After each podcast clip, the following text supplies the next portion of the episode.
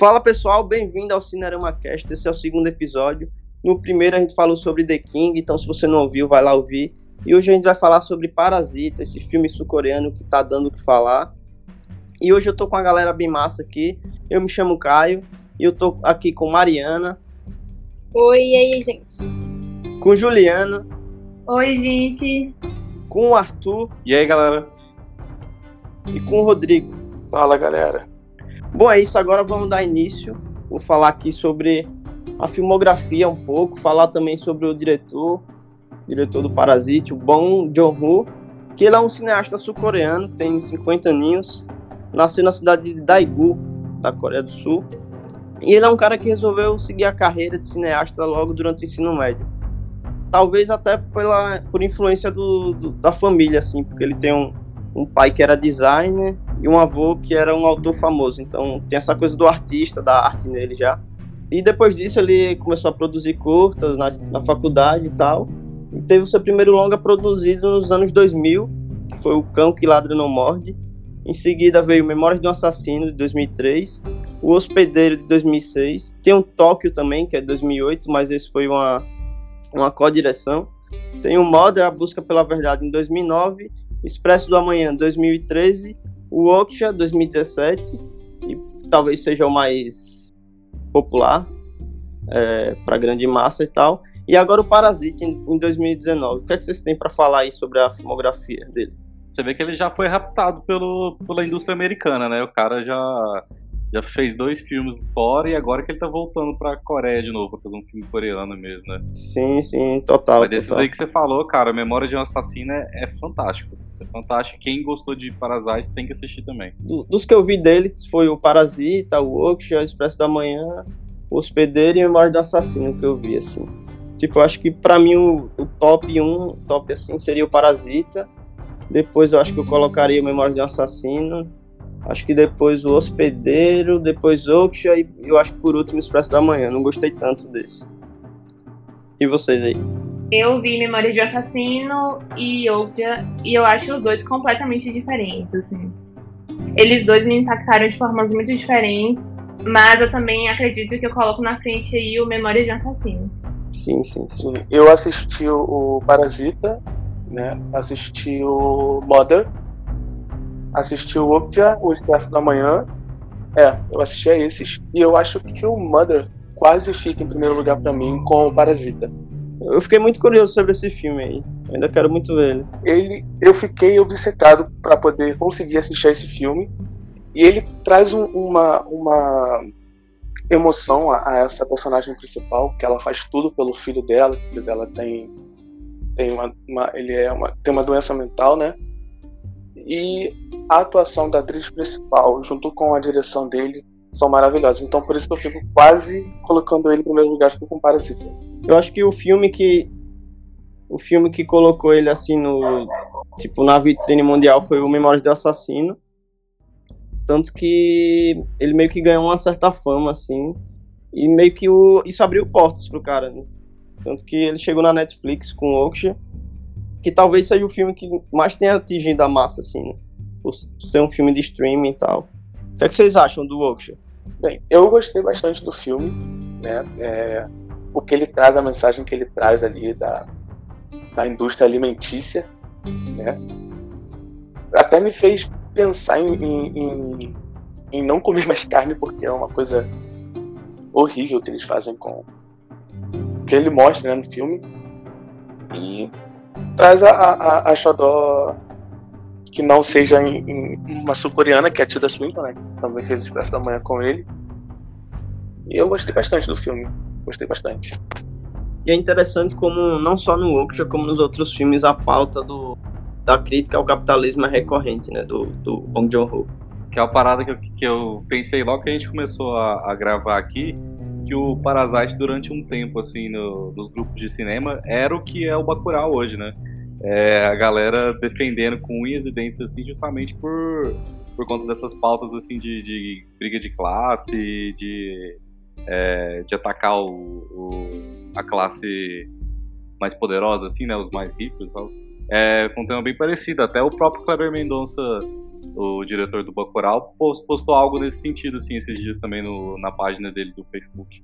Sim, é um filme quase um primo do Bacurau, assim, né? Eles são bem parecidos e tal. E é um filme que, se analisar, tem muito do Brasil, assim, é um filme...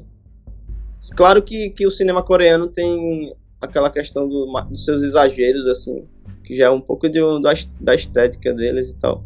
Mas é um filme que, que se aplica em muitos lugares. E acabou que o Kleber e o Juliano Dornelles ficaram muito amigos, né? Porque deles, do bom, porque depois de Cannes, os três em todos os festivais sempre, assim como Bacurau, para, o Parasita, muito renomado também em todos os festivais, a mesma divulgação, essa coisa de trazer junto a imagem do país, né? Porque assim como Bacurau leva no Brasil, o Parasita levando a Coreia do Sul, então acho que essa parceria rolou mesmo entre eles, assim. É verdade, eu, eu devo ter visto alguma foto deles no, no Instagram, bebendo, alguma coisa assim do tipo.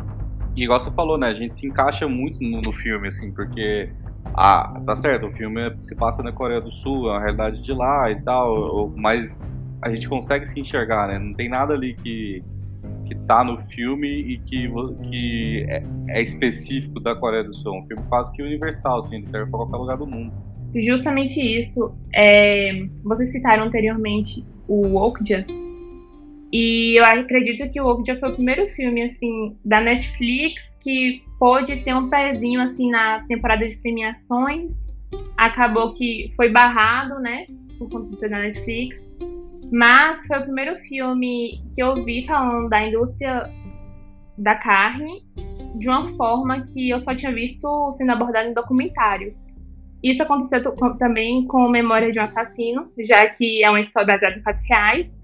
Não sei se vocês ficaram sabendo, mas parece que esse ano conseguiram ter acesso a quem foi a pessoa de Memória de um Assassino. E acaba que Parasita também é sim, é justamente sim, sim. isso, né? Uma ficção, mas que retrata muito o que está acontecendo mesmo na realidade. É, me lembra muito um documentário brasileiro chamado Estou Me Guardando para Quando o Carnaval Chegar. E é incrível como os dois filmes abordam a mesma coisa de formas diferentes, mas que falam do capitalismo e de qualquer país que viva dessa forma. Total, total. O que eu gosto do, do cinema do Bong Joon-ho é essa coisa de, de usar o filme de gênero para tratar dessas questões, sabe? Tanto que no, eu acho que no Parasita é o filme mais que ele brinca mais com essa coisa do gênero, ele passeia por vários gêneros. No outro já tem um, tem um pouco disso também. O filme tem uma cara meio de anime, assim, aquela coisa da aventura, com, com aquele lado meio que ao mesmo tempo fazendo a crítica. Já. E bom que a gente já tá falando sobre o, o Parasita, assim. Se alguém quiser comentar mais alguma coisa, Não, acho que eu ia comentar dentro do filme mesmo. É, a gente tava falando até, eu citei o Bacurau aí, e a gente tá falando dessa questão dos gêneros dentro do, do Parasita. E é legal como ele passa pelos gêneros assim, usando justamente a trilha sonora, né? E aí é algo que aconteceu também lá no Bacurau. Acho que até a gente falar dos, dos os filmes serem primos ou coisa assim nesse sentido, né? É justamente por isso, cara. Quando você para pra prestar atenção na trilha sonora do filme, ela vai marcando o que, que ele tá querendo é, brincar ali naquele momento, né? É um suspense, principalmente naquela sala, naquela cena da sala lá, a, a, em que eles estão presos debaixo da mesa, né? Enquanto o casal ali é, tá vigiando o filho deles lá fora. E tem também uma, uma coisa mais de comédia ali no começo, uma coisa assim. Então, é, é, é interessante ver como é que eles brincam com isso, né?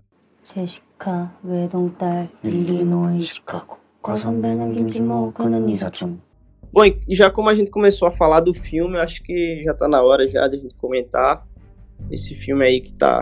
A galera tá, tá em prantos. Estão intitulando aí como o filme do ano e vamos ver o que é que rola. Então, a sinopse do filme é toda a família de Kitaek está desempregada, vivendo no porão sujo e apertado.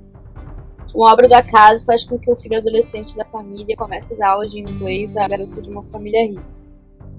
Fascinado com a vida luxuosa dessas pessoas, pai, mãe, filho e filha bolam um plano para se infiltrarem também na família burguesa, um a um. No entanto, os segredos e mentiras necessários à ascensão social custarão caro a todos. Bom, é isso, essa, essa é a sinopse do Parasita que é um filme que, que você se surpreende a, a cada momento. Eu acho que de início aqui a gente vai dar um comentário mais geral. Então, por enquanto não vai ter spoiler, já já tem spoiler se você quiser.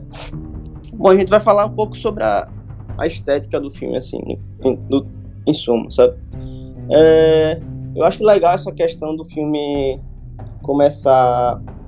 Ele é um filme muito sobre arquitetura também, tipo, ele trabalha aquela coisa da família no, no subterrâneo ali, quase no, como no porão, para depois ir, é, ir para casa lá dos ricos para tentar uma ascensão assim na vida. E é engraçado como eles vivem reclusos. Quer dizer, engraçado não, né? É triste como eles vivem reclusos. É... Tem a cena que eles procuram Wi-Fi, que já, já é a primeira cena do filme. O filme já me ganhou nessa cena, assim, sabe? E como ele vai passeando nos no gêneros, eu acho incrível. Sim, e você falando dessa. Eles começam no porão, né? Que é uma família que tá no porão. E vão pra família rica, né? Lá em cima como a casa deles, eles têm que subir uma rua extremamente alta para poder chegar nessa casa da família rica. Então é como se tivesse, é, para mim pareceu como se estivesse subindo, né, para para ver do alto, para chegar lá em cima. Achei isso interessante. Essa cena do, do Wi-Fi logo no início também é muito muito interessante que mostra o que eles estão passando, né? Igual a cena da caixa, eles da caixa de pizza também. Mostra muito o que eles estão passando ali. A necessidade que eles têm, né? O mundo desempregado, então é complicado. Essa coisa da, da ascensão, né, do, dos andares ali, é, você pode ver que eles moram no porão e a casa da família que eles vão parasitar, né, durante o filme, é uma casa de dois andares, né? Eles, têm que subir uma escada para chegar lá dentro também. Então você vê que é, é, isso aparece o tempo todo, né? Depois lá na frente a gente vai ver o porão dessa casa também. Então é algo que se repete ali durante o filme. Pode, pode parecer um pouco loucura, mas eu vou fazer um, um, um comentário que me lembrou muito o Coringa, essa coisa da verticalização, assim, sabe? Tipo, do, do oprimido que meio que tem que subir. São, são filmes, os dois filmes têm essa coisa da escada, sabe? tanto do, do efeito do, do, subir as escadas do efeito do descer.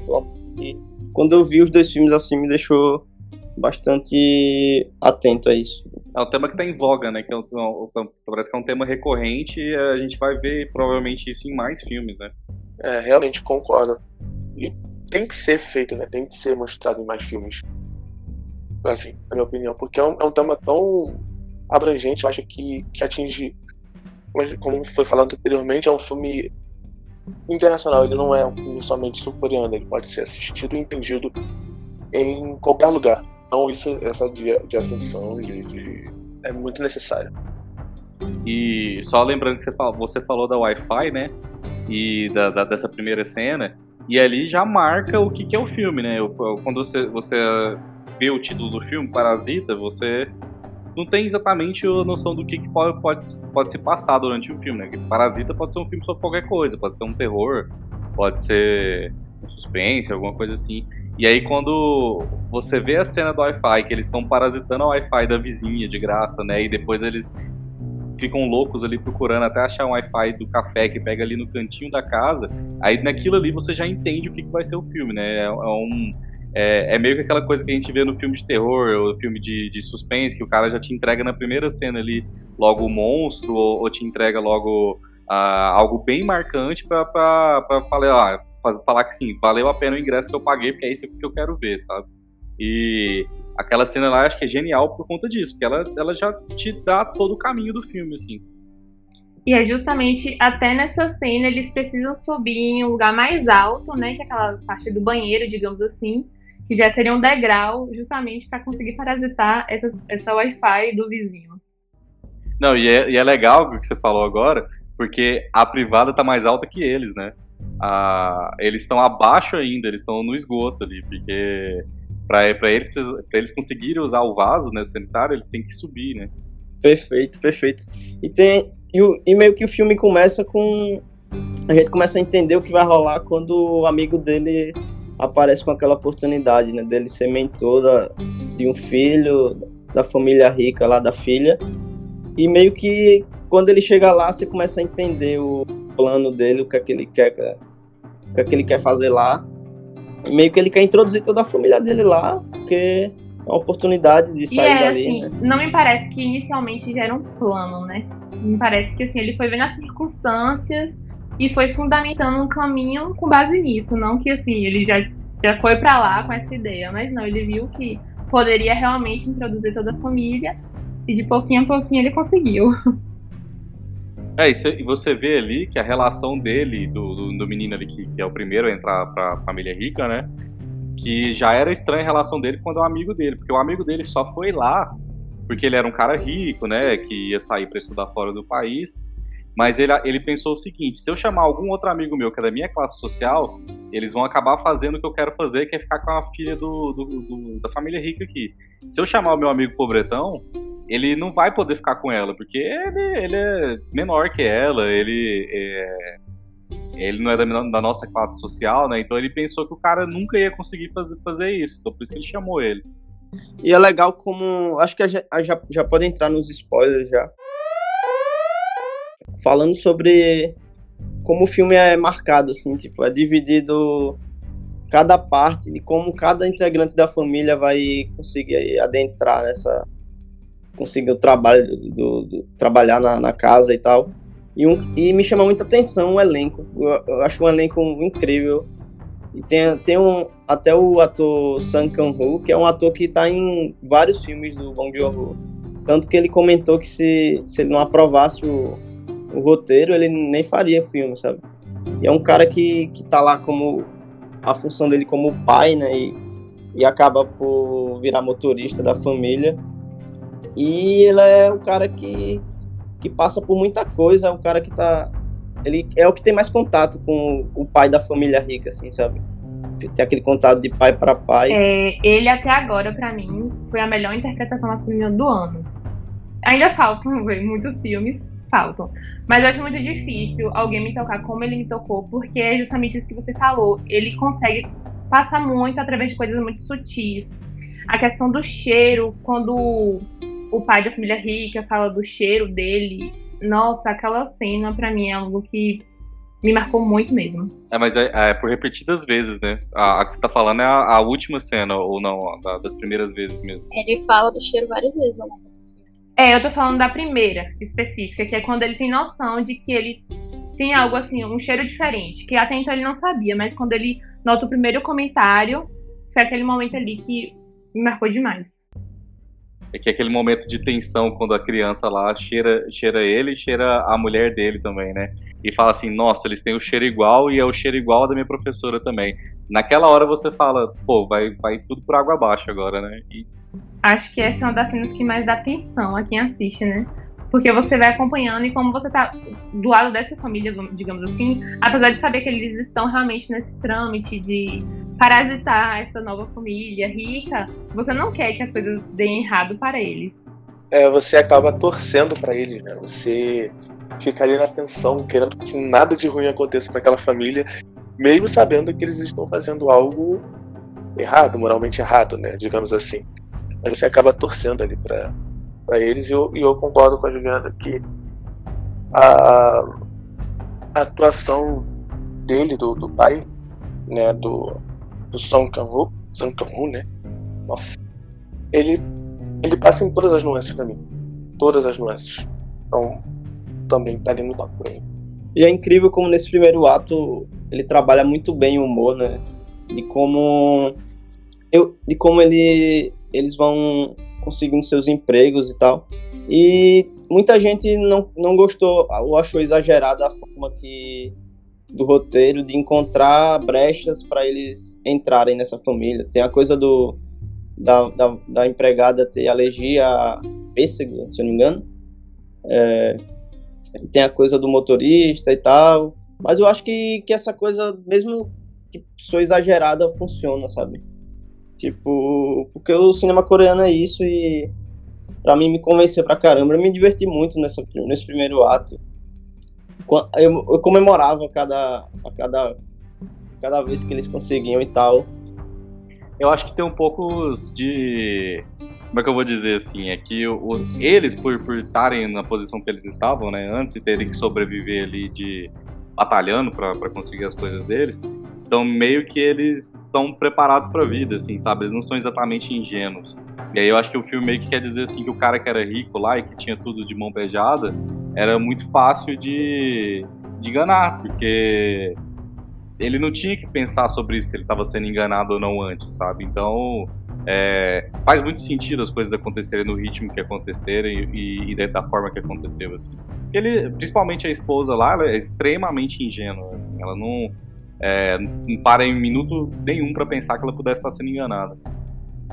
É coisa, você não fica com pena da família hora nenhuma.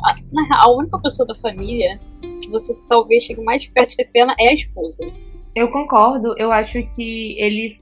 Não achei nada assim muito fora do normal, achei muito criativo a forma como eles fazem essa inserção dessa família que vem de classe baixa para essa ascensão. Porque eles realmente brincam com essa questão da inocência, da ingenuidade, a valorização que tem o, o diploma internacional, é, estudar na faculdade americana, tudo de fora, o quanto o de fora é muito valorizado, né? Ela nem precisava, ela não precisou estudar em algum lugar, ela precisou só de um papel que alegasse que ela tivesse ido para tal faculdade para ser aceita nessa família. Assim como o irmão dela também, que ela forjou o atestado da faculdade, né? Então, realmente eles brincam muito com isso. A questão do cartão, de fazer um, um, configurar todo um cartão de uma agência secreta para somente para pessoas ricas. Tudo isso eu acho que foi realmente uma forma de mostrar o quanto essa família, apesar de ter tanto dinheiro, era tão ingênua e chegava a ser meio boba assim. E essa coisa que você falou da valorização do que é de fora, né? É até engraçado, assim, pra gente, porque a gente até fala assim, ah, carro coreano é um negócio bom e tal. E ali, a cena que mais marcou pra mim ó, as falas da esposa lá foi no momento que eles chegam, no final do filme já, que eles chegam do passeio, que, que eles iam fazer o acampamento, tá chovendo muito. E aí o menininho vai acampada do lado de fora e o pai pergunta, né? Não, mas essa barraca não vai furar, não vai alagar. E ela fala, não, a barraca veio dos Estados Unidos, vai dar tudo certo. Tipo, como que o que é americano é bom e sempre vai estar vai tá ok, sabe? Uma coisa que eu gosto é como ele coloca. A, ele mostra a competência dessas pessoas, sabe? Tipo, elas, elas são desempregadas e tal, mas cada um tem seu. Tem seu jeito, assim, tem sua qualificação. Tipo, a, a irmã é boa em, em artes, né? Em design, essas coisas e tal. Ele sabe ensinar inglês, a mãe sabe cozinhar, o pai sabe dirigir. E isso mostra como é, eles não estão desempregados porque eles querem, sabe?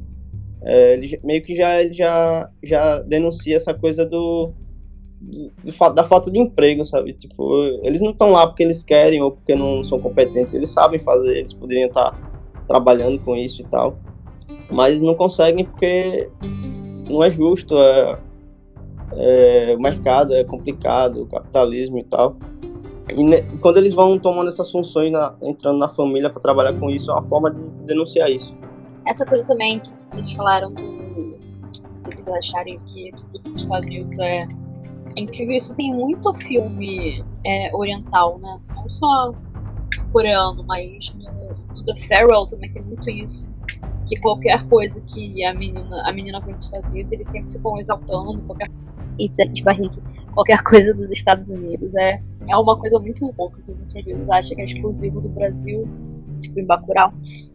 O que eu achei interessante, já, já pulando para a parte que eles descobrem o porão né, da antiga empregada, lá que tem o marido escondido no porão, eles acabam quase se tornando. É, quase tendo seus próprios parasitas, né? Eu achei isso muito interessante porque ela já estava já tinha o marido dela ali como um parasita dessa família. E eu achei isso sensacional. Outra vez descendo para poder mostrar outra outra classe né, ali. E ele vive feliz ali embaixo. Pelo menos ele diz. Não, e aí, aproveitando que você falou, cara, é, vou dar uma de nerd, assim, de, de outros assuntos assim, agora, porque eu achei, eu achei muito engraçado porque o filme todo é em cima do parasitismo dessa família com a outra família, né? Mas nesse momento que é revelado que tinha o cara no porão e que a empregada da casa cuidava dele lá, e ela até se justifica falando assim: "Não, eu nunca eu nunca usei a comida, as coisas para alimentar ele, eu sempre paguei do meu do meu dinheiro, do meu salário". E aí não é ele não é exatamente um parasita, saca? É, é, ele é um outro tipo de relação que a gente fala que é comensalismo é tipo aquele peixe que nada do lado do tubarão ali para comer os restos. É, aquele cara é, é, isso, saca? É o peixe que tá ali do, debaixo do tubarão para comer o resto. Enquanto que a outra família não, ela realmente é, ela é parasita porque ela, ela vai destruir aquela família, né? Ela, ela vai aos poucos é, rompendo as ligações que aquela família tem ali até acabar com ela de vez. E o outro cara não, ele poderia ter vivido ali pro resto da vida dele sem nunca ter sido descoberto. Sim, exatamente o momento que o filme dá essa virada de gênero, parte mais pro suspense, né? Pro thriller. E me pegou pra caramba porque eu não tava esperando isso. Você fica naquela coisa do. Ah, a qualquer momento a família pode votar e tal, mas não é, não é isso. Você acaba meio que surpreso de, de ter outra pessoa lá. Ou, ou até mostrar que é esse cara, você começa a pensar várias coisas. Tipo, ah, será que eles. Essa família é, prende alguém aí, eles são assassinos ou o que, sei lá. Começa a imaginar inúmeras coisas até perceber que eles acabam encontrando um semelhante deles lá e é muito triste eles terem que prender ele e fica aquela briga toda, é uma cena bem pesada. É, não sei se vocês já viram, vocês podem procurar aí na internet depois, é, na Europa tem vários casos de gente que fala que foi morar numa casa assim, uma casa antiga de madeira, e aí descobre que tinha gente morando lá com elas, tipo, num quarto secreto, ou atrás da parede. Ou, é, algumas histórias dessas são, são exageros, claro, é fake news aí. Mas se você chega, chega a ver algumas aí que são verdadeiras mesmo.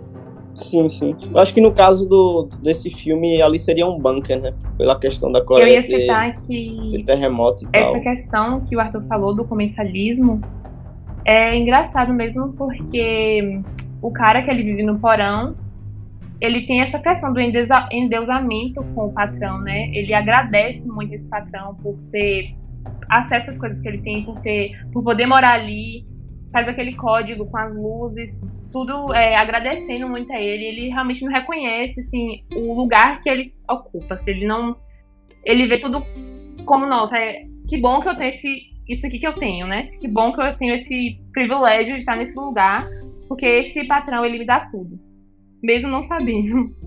E é incrível como o Bong Joon usa essas, essa coisa do deixar bem claro sobre o filme, o que o filme dele tá falando, né?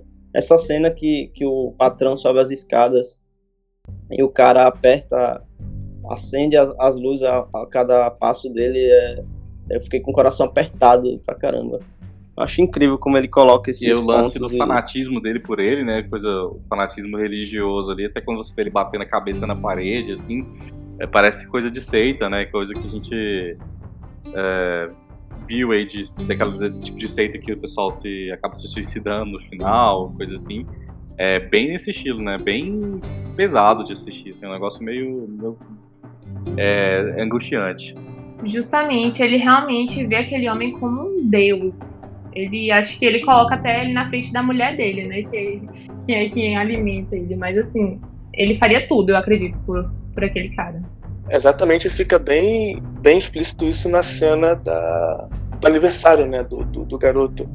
Que ele chega para ele, fala com ele como se ele fosse um deus, ele olha para ele com nojo, fala que nem conhece ele e ele ainda continua ali no fanatismo dele.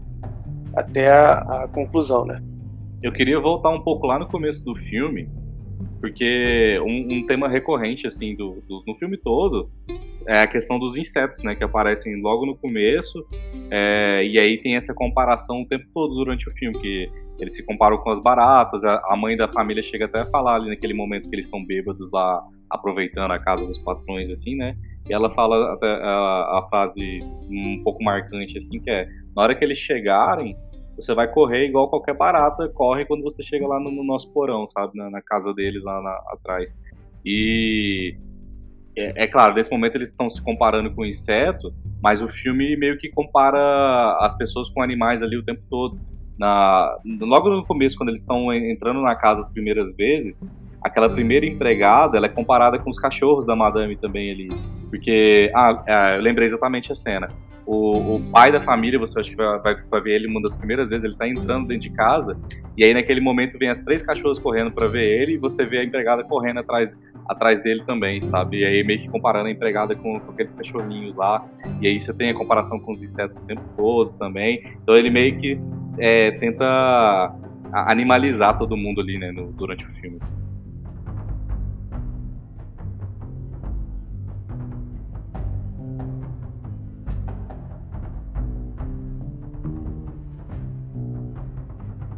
Bem lembrado, Arthur. Tanto que no, eu acho que no início do filme mesmo, como você falou dos insetos, tem a cena que passa um meio que um carro de inseticida, algo assim, que lança um gás e eles optam por deixar aberto lá o, a, a janela para meio que para matar e meio que para aproveitar o gás na casa deles e tal. E meio que isso acaba explicando isso, né? Que eles estão vivendo como insetos ali no porão, abaixo de tudo, lugar bem apertado.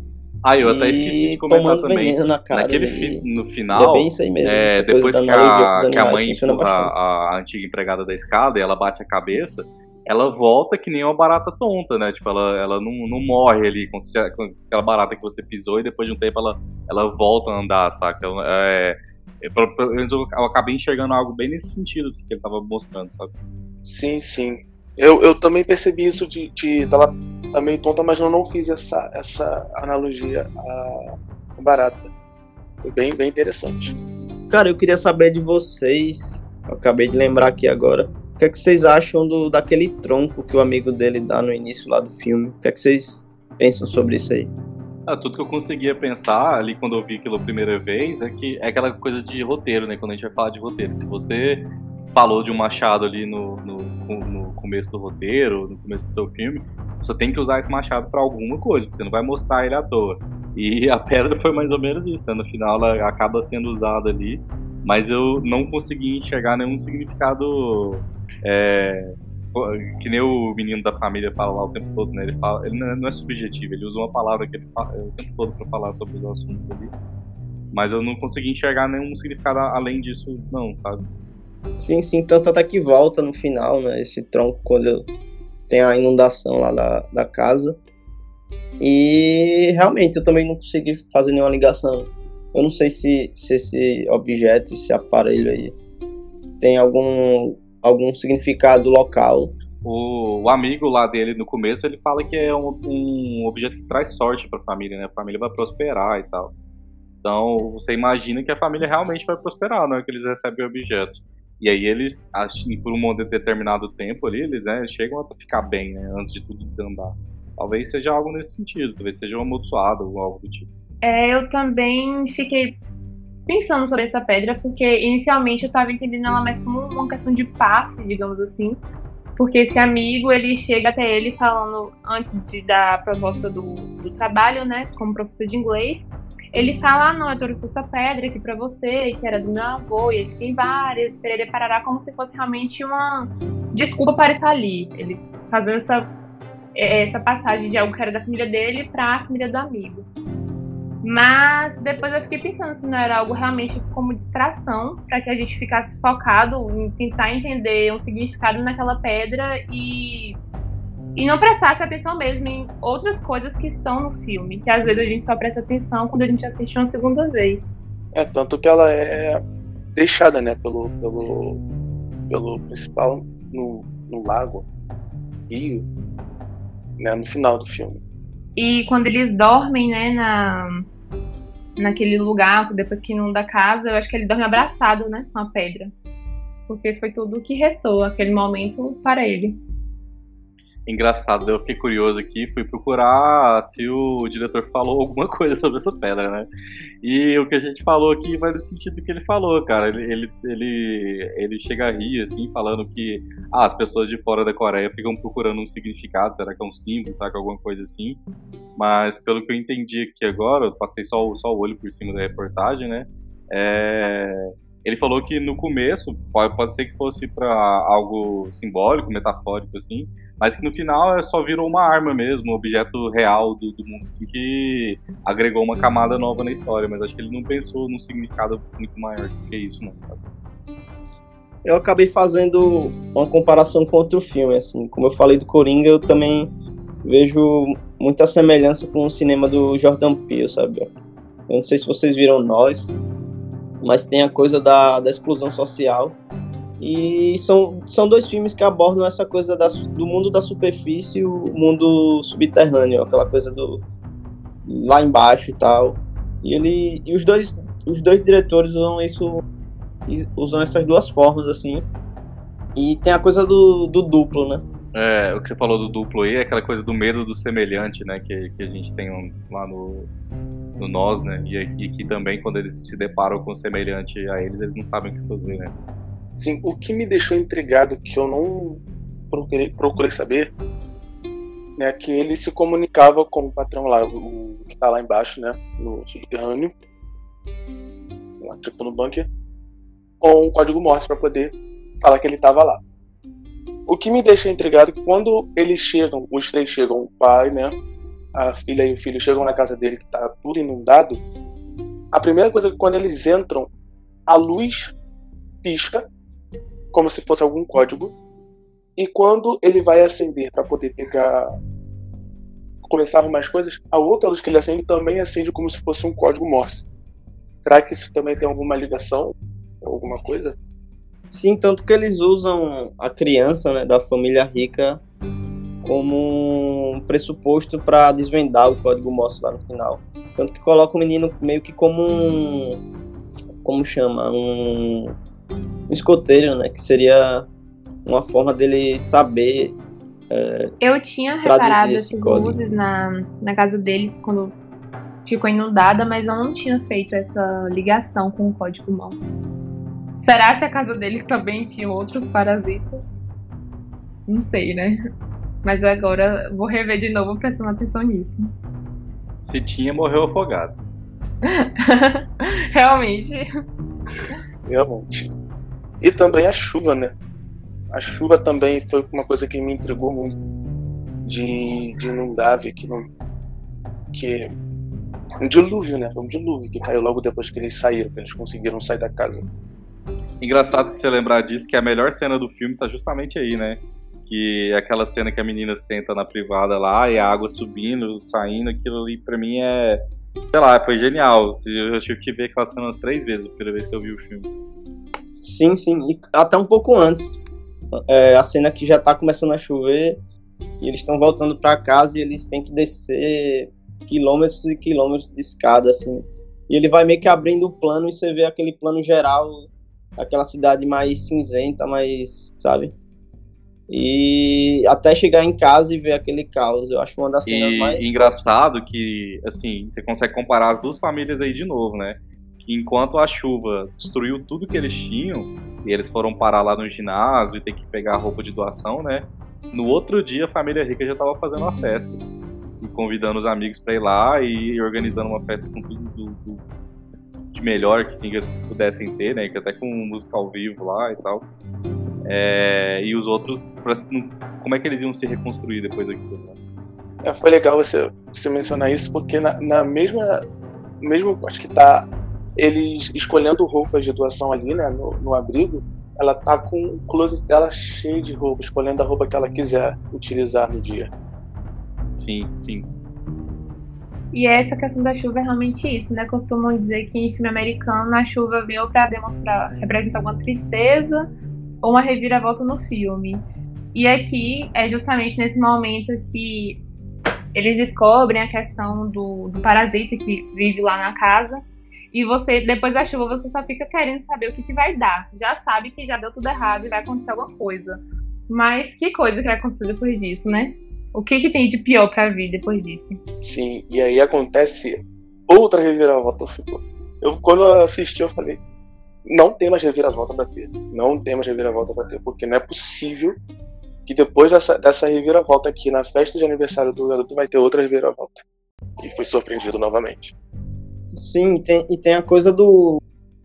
Nessa festa do aniversário, tem a coisa deles se vestirem de indígena. acho bem interessante. Mostra, né, o quão cena. mesquinho que é o pai rico da família, falando que ele tá sendo pago extra por aquilo, seja, uma coisa que não é a profissão dele, ele ter que fazer porque ele está sendo pago para aquilo num dia que não é um dia de trabalho dele. É, e... é também que, que ele chega um pouco antes da. momentos antes da desgraça acontecer, que ele fala pro. O pai da família fala pro pai que se ele precisar de alguma coisa e tal. E aí depois quando começa a acontecer tudo, ele simplesmente ignora a a, a outra família e só fica preocupado com a dele. Agora voltando só para falar daquela pedra, se eu não me engano, o, o filho da família pobre, ele meio que acaba por ser morto com pela aquela pedra, né? O é cara consegue escapar e joga na cabeça dele. Eu não, eu não sei se, se é exatamente isso, não tô lembrado agora. Vocês podem me confirmar aí a pedra fica tá lá com ele, né? Quando ele sai de dentro do, do porão lá, ele já encontra o menino já. É... Ele encontra não, né? Ele puxa o menino com, pelo pescoço lá, ele cai no chão e aí ele já acerta a pedra na cabeça dele. É, duas vezes. Duas vezes. Esse final mais violento, assim, acabou me lembrando o Bacurau. A questão da catarse de um filme tá percorrendo aquele caminho mais neutro vê que tem um, tem um perigo iminente lá, que em algum momento isso vai, vai dar ruim, vai dar, vai dar errado, e até que chega o um momento e, e é rios, rios e rios de sangue. Eu acho as duas, as duas cenas dos dois filmes bem impactantes, assim. Tanto que é uma reviravolta que você não espera e, e ela acaba usar por esse gênero com a maestria incrível. Eu acho que é um, o Bong Joon é um cara muito faz muito filme de exata, sabe? Ele, ele pensa muito no que ele tá fazendo. Tá tudo bem milimetricamente encaixado. Ele tem muito controle do filme, sabe? Não tem nada desperdiçado, né, no roteiro dele. Acho que é, a gente não consegue encontrar nada ali que fala, não, isso aqui podia jogar fora. Não, tá, tá tudo ali tá encaixado e tá conversando com outra parte do filme. É exatamente isso. Ele, ele constrói tudo milimetricamente, como, como vocês falaram, né? Nada, nada escapa, nada é para ser jogado fora para mim ali no, no filme. Eu acho que na maioria dos filmes dele que eu assisti, nada é jogado fora. Tudo é feito de caso pensado. Agora eu queria saber um, um pouco a opinião de vocês a respeito do, do final, que para mim não me agrada tanto. Eu gostei muito do filme, muito mesmo, mas o final não me agrada tanto mas eu vou explicar porquê, mas eu queria saber um pouco de vocês antes. Não, assim, eu, eu tenho um pouco de problema com o final também. Eu acho. Eu talvez esperasse algo mais impactante, assim, do, do que o que aconteceu ali realmente. É... Mas é um bom final, cara. Não, não, não, vejo problema daquilo ter acontecido da forma que aconteceu, não, tá? Eu acho realista, né? Porque é aquela coisa que nada vai mudar. É isso aí mesmo, sempre. Eu acho justamente isso também que a Mariana falou. É, eu, eu já achei esse final muito forte. Porque, assim, ele acaba utilizando aquela questão do, do filho, né? Pensando no que ele poderia fazer e dar. A, antes de terminar, dar a ideia assim, de, um, de um falso final feliz que tava indo por um caminho que eu não tava gostando. Pra mim, aquele, aquela ideia de que é, ele cresceu e tudo deu certo, que ele conseguiu comprar casa, pra mim não tava encaixando com todo o resto do filme. Mas quando você vê que foi tudo a ideia, que é o plano que ele tem, nossa, ali, ali sim, pra mim foi o final, que se encaixou totalmente com o filme. E é justamente isso, eu acho que não tem coisa mais dura do que pensar de que nada vai mudar vai ser a mesma coisa durante vários anos. Ele pode até tentar, mas eu acho muito difícil. Algum dia aquele sonho dele se realizar. Eu acho que foi justamente isso que me impactou tanto, tanto que eu terminei o filme assim aos prantos, porque é justamente isso, não tem muito o que ser feito ali. Vai ser isso e, e ponto. É, eu concordo com, com a Juliana e com a, com a Mariana que não tem ali um, um final feliz. Eu acho que aquele, aquele plano dele, aquele sonho que ele teve, não irá se concretizar. Pode ser que se concretize, mas quantas vezes a gente já não sonhou com alguma coisa que ainda não se concretizou? Né? A gente sonha com, faz planos e tudo com coisas que não aconteceram ainda. Eu acho que isso se encaixa muito nesse final. Bom, é, não me compete assim falar um final melhor para esse filme, mas julgando assim o impacto negativo ou positivo desse final, eu acho que para mim é, ficou um pouco didático, sabe? É, essa narração dele do filho e explicando como seria e é, essa coisa do sonho e tal, meio que eu acho que destoa do resto do filme, sabe? Um filme que é um filme que demonstra o que é, é, no fluxo, assim, ele, ele tá lá acontecendo, ele não está sendo explicado é, literalmente, sabe? Então, para mim, eu acho que destoou um pouco, porque eu acho que eu estava esperando uma coisa mais impactante, mas eu acho que talvez seja uma coisa mais pessoal minha, porque o filme tem todo aquele humor ácido e tal, só que quando ele parte para essa, essa narração sobre a meritocracia, essa coisa meio coach, sabe? E, mas depois quando ele faz aquele a reviravolta eu acho legal e tal. Mas eu acho que desequilibra um pouco assim com, com, com o resto do filme esse aspecto. Mas a possibilidade de ser um sonho meio que não sei se se pronto, talvez essa possibilidade do sonho tenha algum simbolismo com a rocha familiar e tal, que eles perdem ali no final é, meio que acabando, meio que perdendo esse sonho. Eu concordo com o que a Mariana falou, que essa coisa deles não tem para onde ir, né? Tipo, já tá designada daquela forma que o capitalismo te pune assim, né? E é mais ou menos isso que eu, que eu acho do final, mas eu gosto muito. Eu acho que não, não perde tanto não no filme, no geral quando eu vi essa parte dele tendo esse, esse sonho, esses, esses devaneios sobre o que poderia acontecer, eu não estava é, entendendo como algo que ele estava explicando que poderia acontecer no futuro. Para mim, até aquele momento, estava sendo assim: está acontecendo isso, tá dando tudo certo, tá dando tudo certo, não, que meu plano vai dar certo. Até que chega um ponto de que você vê que ele estava realmente sonhando, sabe? Eu tinha entendido meio que como é, uma pegadinha. Ah, vocês acharam que tudo ia dar certo? Não. Meio que isso. Eu não tinha entendido assim como ele estava explicando algo. Ficou muito explicadinho. Eu tinha entendido realmente que estava tudo ali acontecendo, tanto que eu estava meio revoltada assistindo e, nossa, não acredito que vai ser esse o final. Mas ele chega e fala que não, que realmente foi a imaginação do, do rapaz. Sim, e com, o próprio protagonista fala, acho que no. Não lembro se é no início filme, ou é no final, que ele fala: trace um plano e o mundo fará dar errado. Que é tipo essa coisa de você idealizar um futuro e, e criar planos, pensar alto. É, eu concordo com o que a Juliana falou. Quando eu tava assistindo o filme eu tava achando que realmente tudo tinha acontecido, eu pensei, nossa, que final horrível, estragou o filme todo. Porque é, foi muito fácil, né? Ele dá a ideia assim como se sido muito fácil. Mas aí depois quando a gente vê que é só ele idealizando ali. É tanto que ele tem essa coisa de idealizar, é, ter uma família com a, com a menina que ele gosta, né? De casar com ela e formar família e tal. Meio que ele ia se adentrar a classe média alta e tal, né? E, ou melhor, família rica. Só que ele acaba voltando pro ponto inicial do filme, né? que é o efeito que acaba acontecendo. É, antes da gente terminar, é, eu acho que tem gente que vai, vai perguntar, porque a gente falou sobre os gêneros, né? Que o filme passa por alguns gêneros ali. E talvez vai a gente vai perguntar o porquê do humor, né? Talvez não enxergue o humor no filme. E aí eu lembrei de uma cena aqui que, que foi uma das que me fez rir realmente no filme, assim.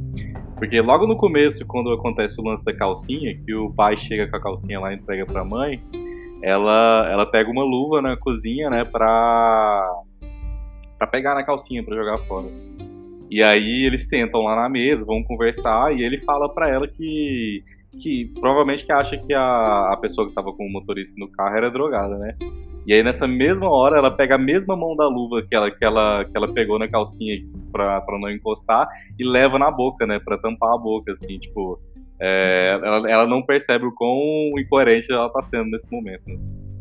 E aí, se eu não me engano, quando eles estão no sofá, né? Quando o, o filho deles estão acampando fora da, da casa, é justamente essa fantasia que eles usam naquele momento que a família tá escondida embaixo da mesa e os dois dormem no sofá. É justamente essa brincadeira do, da mulher que tá drogada, do motorista, essa fantasia mesmo que eles utilizam. Ô Juliana, tu falou do sofá e tem essa coisa do, do sofá. E lembrou também que, mais uma vez, eles estão meio que abaixo deles, né? Estão lá embaixo da mesa, escondidos, enquanto eles estão lá dormindo livremente e confortáveis e tal. É a barata que tá debaixo do sofá da casa de todo mundo aí, só esperando você sair pra, pra atacar o resto de comida que caiu aí do jantar. é, exato. E fugindo com o maior cuidado para não ser esmagada, né? Porque aquela cena que o pai vai embora, meu Deus do céu, que tensão. E tem muita cena que você acaba rindo de nervoso. É um humor que você fica preocupado, mas ao mesmo tempo você fica rindo pra caramba. É bem isso mesmo. Eu acho que esse filme tem muitas cenas assim pra gente rir de desespero, real. A cena do telefone é uma. Que eles tentam pegar o telefone da antiga empregada. Fiquei nervoso, tenso, mas com vontade de rir por conta da, da construção da cena. Aquilo ali é quase os Vingadores tentando pegar a luva do Thanos, sabe? Verdade. Tipo, ele, ele, ele consegue. Cara, eu, eu confesso que eu ri pra caramba quando a, a empregada lá começa a imitar. Quando eles estão presos, né? Eles conseguem pegar o, o celular e, e prendem a, a família. E ela começa a imitar o, o ditador coreano lá. Eu ri muito dessa cena. Já fica sabendo que você não vai conseguir o passaporte norte-coreano para visitar lá. Verdade.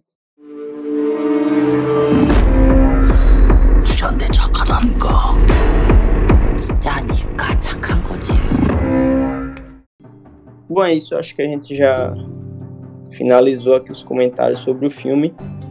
E só para finalizar, antes de entrar em outras coisas, eu queria passar a nota do filme assim no do público, da crítica, né? Do, no Rotten Tomatoes o filme está com 99% e no Metacritic está 95%. Agora a gente vai dar as nossas notas aqui, que seria de, de 1 a 5 estrelas. Eu acho eu dou 4,5. Olha, até o dia de hoje também era 4,5. Mas depois dessa conversa que a gente teve, eu acho que é 5 para mim. É, eu fui abrir o Letterbox aqui para eu não me desmentir, porque eu já tinha dado a nota lá antes. É, eu tinha dado 5, né? E eu, eu reassisti o filme hoje antes da gente conversar e acho que melhorou o filme pra mim ainda, saca? Continua nos 5 estrelas aí. Pra mim é 5. Com 5 estrelas não tem outra nota. melhor filme do ano até agora pra mim. Também pra mim foi o melhor filme do ano esse. E a minha nota é 4,5, justamente pela a questão do final que eu falei. Eu vi o filme duas vezes e eu acho que com certeza eu veria uma terceira, uma hora ou outra. Mas é isso. Realmente é um dos melhores filmes do ano, assim, disparado. E eu queria falar sobre a chance do Oscar no filme. O que, é que vocês acham? Bem, eu acho que de filme internacional já, já dele. Pode ser que Dor e Glória possa tirar esse prêmio, mas eu acho bem difícil. Creio que filme, direção, roteiro original, ator coadjuvante pro Sang Kang-ho, né? Difícil para mim, mas eu acho que ele tem uma boa chance de entrar entre os cinco. A edição do filme que eu gosto e a trilha sonora. Pra mim, são essas chances que tem no Oscar. Mas vocês acham que ele vai entrar em outras categorias que não seja só melhor filme estrangeiro? Porque é meio complicado de falar se vai entrar ou não, né? Era justamente isso que eu ia falar. É... Porque, assim, até agora, pelo que eu ando acompanhando, ele realmente é o filme que tem a maior campanha é... na categoria de melhor filme internacional. Eu acho que disparado é o que tá mais na frente. Tanto aqui no Governo Awards, que entrega o prêmio alguns, alguns prêmios honorários. O Bong Joon-ho estava lá e o Almodóvar também estava. Então eram os únicos diretores de filmes estrangeiros. Acho que são os únicos filmes assim certos até agora. Dor e Glória e Parasita. Eu acho que ele tem muita chance em melhor filme esse ano. Assim, é, é algo que quem acompanha o Oscar, acho que fica ansioso todo ano para ver, né? Algum filme estrangeiro conseguindo entrar e alguma outra categoria. Ano passado, Guerra Fria conseguiu é, melhor diretor e melhor fotografia, além de melhor filme estrangeiro. Não falo de Roma, né? Porque, assim, se comentários. Mas eu acho, assim, que ele tem muita chance em melhor filme esse ano, além do melhor filme internacional, né? Porque agora mudou de nome a categoria. E talvez melhor roteiro original. Mas ainda assim, eu arrisco mais melhor filme, melhor filme internacional, talvez roteiro original e diretor. Eu acho que melhor ator, nenhum, nenhum de atuação eu acho que consiga, não. É, outras categorias que não sejam filme estrangeiro eu também não tenho muita certeza, mas eu acho que filme estrangeiro fica entre ele e Dor e Glória, mas eu acho que ele leva. Então, acho que comparando assim essa, essa indicação do Oscar, comparando ao Roma, que, que eu acho que foi o filme que chegou, tipo, na, pelo menos na década, foi o que chegou mais longe assim, em questão de de público assistir e comentar, graças a, a, a um filme de streaming, de, de ser da Netflix, que acabou mesmo, que acabou tendo 10 indicações, e sendo que eu acho o Parasita um filme mais, bem, mais, bem melhor, sabe? Tanto no discurso de classe como na execução. Então eu concordo com a Juliana, eu acho que questão de indicação de elenco não vai rolar, porque é uma categoria que está muito concorrida é, na própria Hollywood e tal. Mas eu acho que os prêmios mais técnicos é, tem, tem bastante chance. Mas acho que de levar mesmo seria o melhor filme estrangeiro. Eu acho que ele tá com, realmente com dois pés lá. E, cara, eu acho que melhor filme tá uma incógnita. Mas eu acho que, que tem forte chance. Eu acho que junto com, com o do Scorsese e do Tarantino, eu acho que são os três que estão na briga. E é, até agora, como só vi do Tarantino e do, do Parasita, eu, se fosse para escolher, eu daria pro Parasita, sim. Mas é, seria legal, né? Porque, até porque seria o primeiro Oscar da Coreia do Sul. Com questão às categorias de atuação, eu não digo nem em termos de concorrência. Porque realmente, se a gente fosse é, validar todos os outros países para além dos filmes americanos, é, todos os anos a gente tem é, atuações bem melhores do que a dos filmes americanos. Mas infelizmente a gente sabe que eles são fechados, né? Assim, é muito difícil um ator estrangeiro conseguir uma indicação. A Isabelle Huppert aí mesmo levou anos, anos para conseguir. Quando conseguiu, deu o azar de ser junto com a Emma, do La La Land. Mas assim, eu queria ver, não vou mentir que eu queria muito ver, mas eu acho bem difícil. Bom, acho que é isso. Esses são nossos comentários sobre a, a corrida aí do, do Parasita no Oscar. E agora a gente vai entrar com as notícias da semana, notícias que aconteceram no, no mercado cinematográfico. E vamos lá.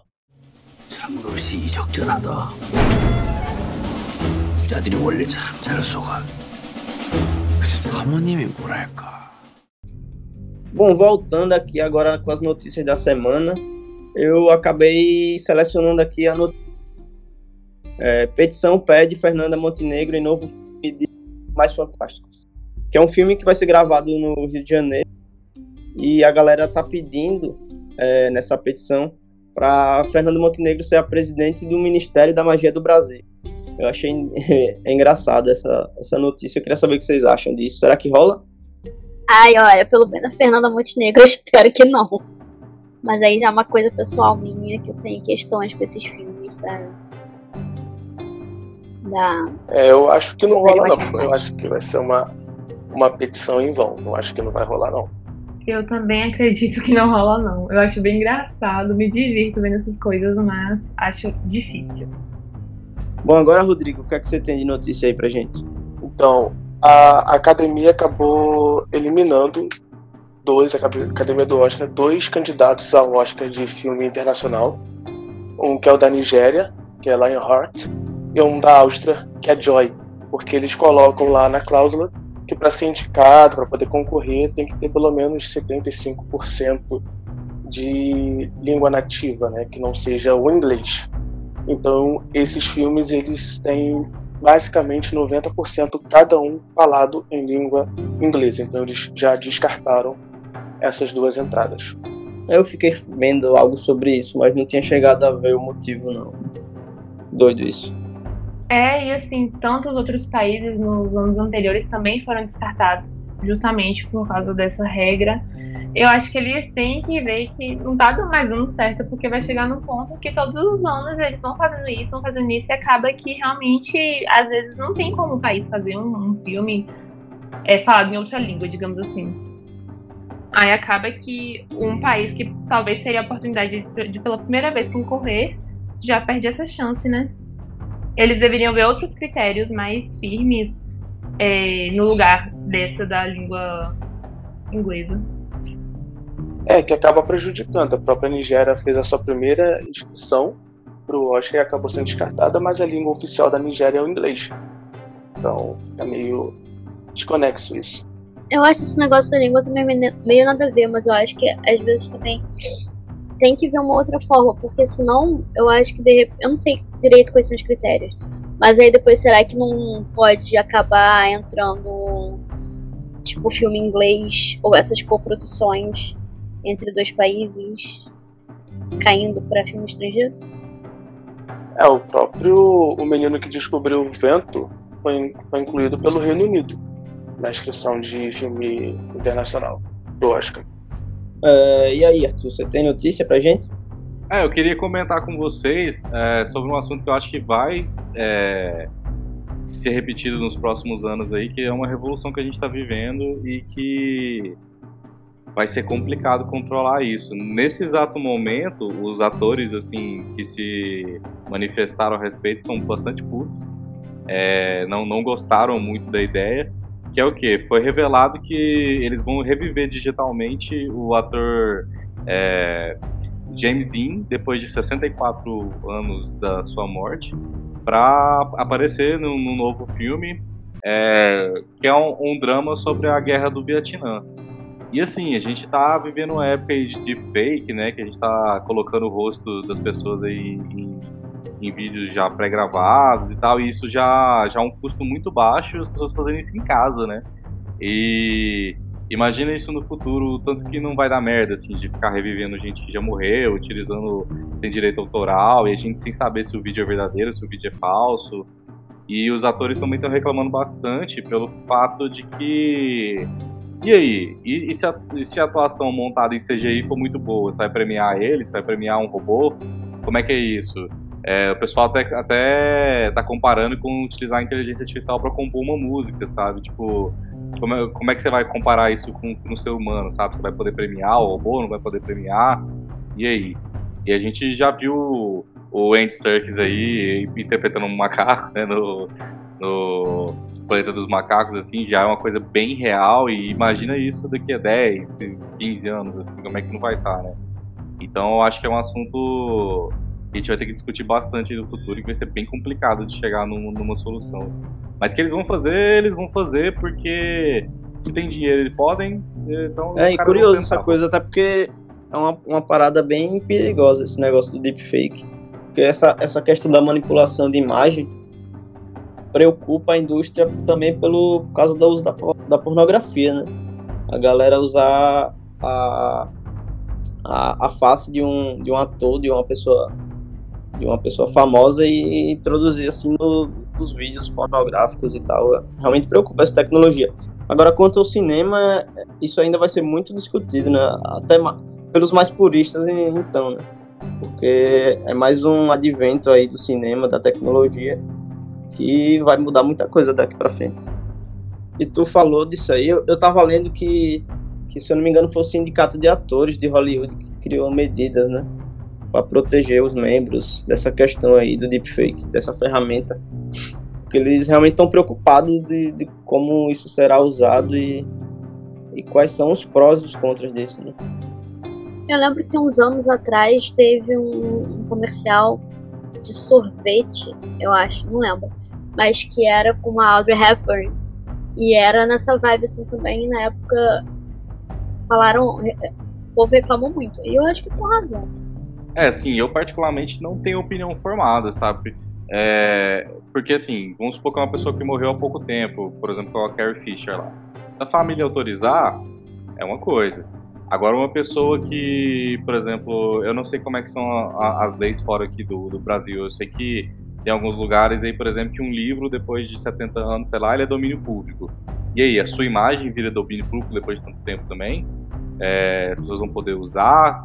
Como é que é isso, sabe? Eles vão poder usar e sem ter que pagar para a família, sem ter que pagar para ninguém.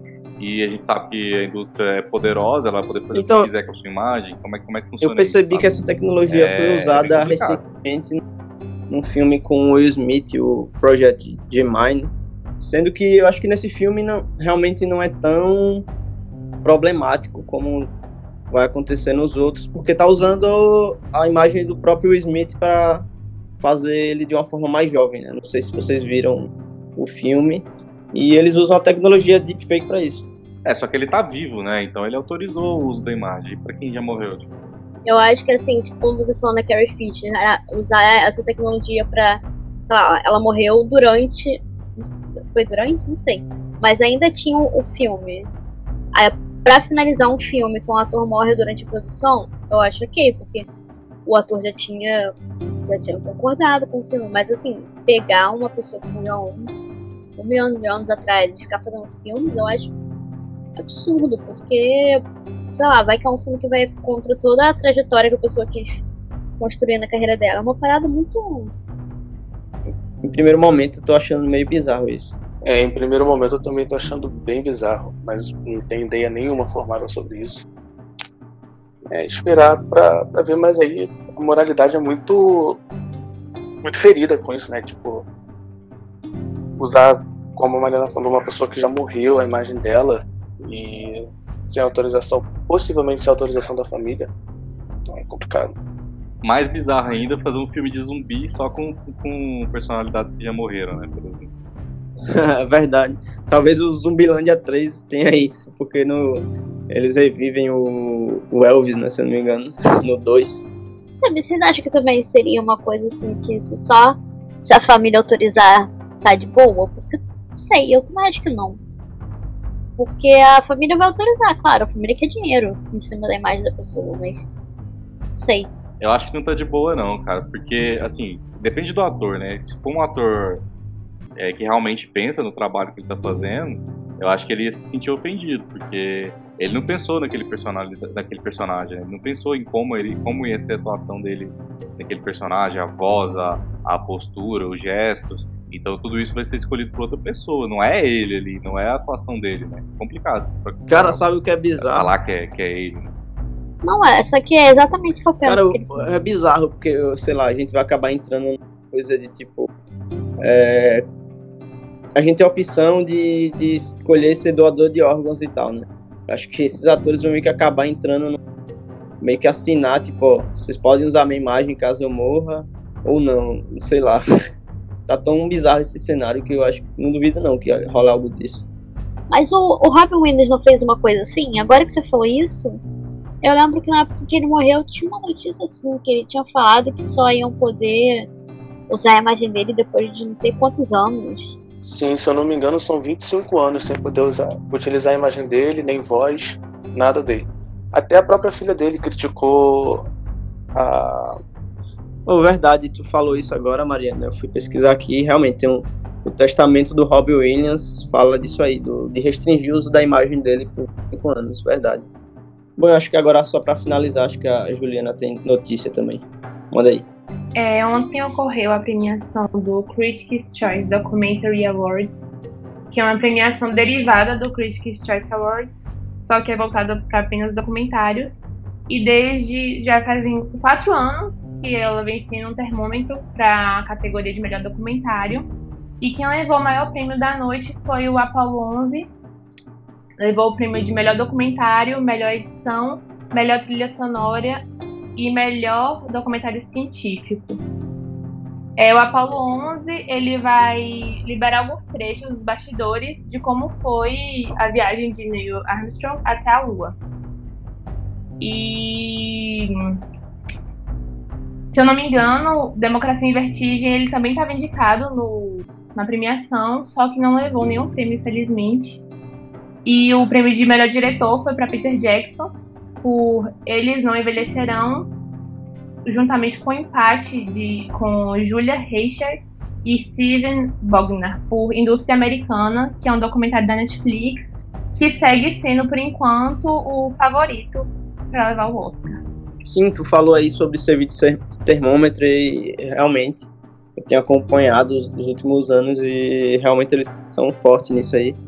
E desses que estão aí na, na World Season, na corrida do Oscar, eu já vi o Apollo 11, vi o é, Indústria Americana Netflix, vi o Democracia em Vertigem, é, eu vi o da Amazon também, só que eu não sei se ele tá nessa lista, que é o One Child Nation, que é um documentário chinês. É, eu vi que ele estava sendo cotado, só que eu não sei se, se ele realmente chegou no Critic Choice Awards. Mas é um documentário muito bom e Apollo 11 é realmente, eu acho um documentário grandíssimo, assim. E tem muita cara do, do, do americano, sabe? Essa coisa de, de reviver o, o Homem Pisando na Lua. Eu acho que esse filme aí tem, tem já um pezinho lá no é, Oscar. Esse que você falou da Amazon, o One Child Nation, ele também foi indicado a melhor documentário. É... E é justamente isso, né? Questão que você falou, de ser bem a cara do americano. Eu também acredito que ele vai ser um dos indicados. E engraçado que teve um filme chamado Honeyland, que é um documentário que também é o representante da Macedônia do Norte na categoria de melhor filme internacional. E ele está sendo super cotado. Eu acho que eu nunca, não, desde que eu acompanho o Oscar, eu nunca vi um, um documentário indicado em melhor filme internacional. Então seria bem bacana ver. Verdade, verdade. Eu acho que agora a gente vai pro. É, a gente vai deixar aqui dicas de filmes e séries para vocês. E eu vou começar enquanto os outros pensam aí o que vão indicar. Eu, eu tenho para indicar uma série aqui que é a Irmandade, série brasileira da Netflix. Foi produzida junto com a O2, produtora brasileira aí.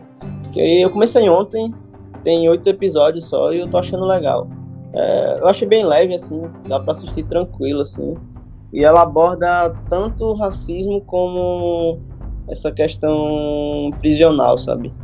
Como o detento é, é tratado lá dentro, como a polícia utiliza meios é, nada nada legais para, sei lá, é, retirar informações dos presos, é, tanto como tortura como um abuso psicológico, sabe? Então é uma série bem legal aí, Irmandade, na Netflix. Vou deixar aí para quem quiser e eu recomendo. É, eu vou indicar o documentário Estou Me Guardando para Quando o Carnaval Chegar, que eu citei também no início do, do podcast. É um documentário dirigido por Marcelo Gomes e é da Netflix, entrou esse ano na Netflix. O documentário ele se passa na cidade de Toritama, e vai basicamente atrás do de como é o mercado nessa cidade, né? É um centro ativo do capitalismo local. É, mais de 20 milhões de jeans são produzidos anualmente em fábricas caseiras. E o Marcelo ele vai justamente entender como é a relação dessas pessoas com jeans, já que todo mundo na cidade só faz jeans. Um é concorrente do outro.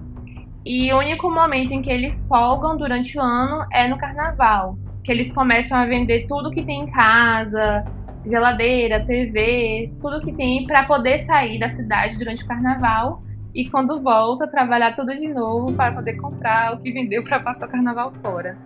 É assim um documentário muito interessante. Eu não tinha ideia de que essa cidade Toritama, nem conhecia na verdade Toritama, mas não tinha noção de que uma cidade do Brasil tinham como indústria mesmo essa questão do jeans.